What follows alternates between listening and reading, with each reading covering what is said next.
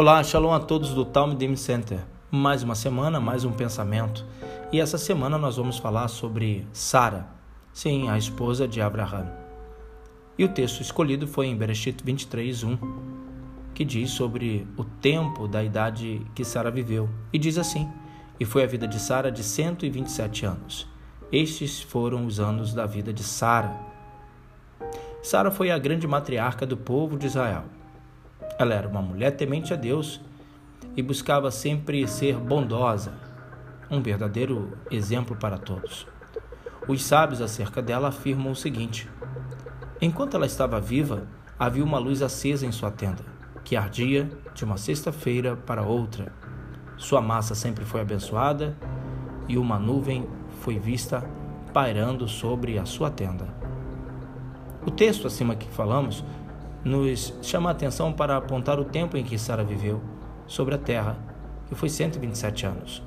E esse cálculo é interessante, pois tal número aponta para uma palavra que está no episódio da prova de Abraão em sacrificar Isaac, a palavra oferecer, que tem a mesma numeração que 127, que também aponta para elevação. Sabemos que Sara partiu pela possível notícia de que seu filho seria sacrificado. A Torá conta que Abraão decide enterrá-la em Eretz Israel, na cidade de Israel, em uma tumba especial que pertencia a Adão e Eva, chamada Macpela. Que ele me dê a cova de Macpela, que ele tem no fim do seu campo. Que Madê pelo devido preço em herança de sepulcro no meio de vós. Bereshit 23, versículo 9. Gênesis 23, 9. Houve uma negociação sobre o espaço com os filhos de Het, que eram descendentes de Canaã, filho de Noé. O nome Het aponta para a palavra pecado.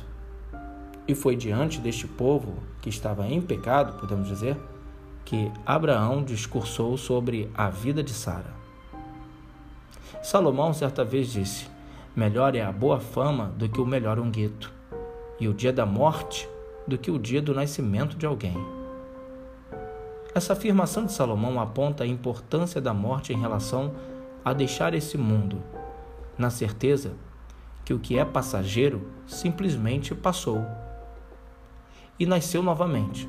Sim, para aqueles que acreditam, a morte é um nascimento. O que representa a morte para aqueles que entendem que esse corpo apenas o aprisiona ou aprisiona a alma por um tempo. O que quero dizer é que o discurso de Abraão sobre a vida de Sara possibilitou aqueles homens entenderem melhor a luz que ela transmitia. Os filhos de Rede tiveram a oportunidade de ouvir acerca da, dessa grande mulher no discurso de seu marido, e por um instante puderam ser iluminados pela luz que irradiava de Sara. O sentido para a morte, valer mais que a vida, é que os grandes feitos de alguém recebem maior atenção após sua morte, e não em vida. Abraão comprou aquele lugar para sepultar Sara, negociou com os heteus e pôde cumprir o velório como desejava. Detalhe importante, para finalizar, a palavra Macpela tem numeração na Torá de 180. A mesma para o número de dias que o rei Assuero deu um grande banquete para impressionar os demais reinos. E também é a mesma numeração para a palavra forte ou fortaleza. A força de Sara estava sobre a rainha Esther para envergonhar os inimigos de Israel. Que essa semana você possa ser iluminado por essa meditação e que o justo possa te fortalecer a cada dia.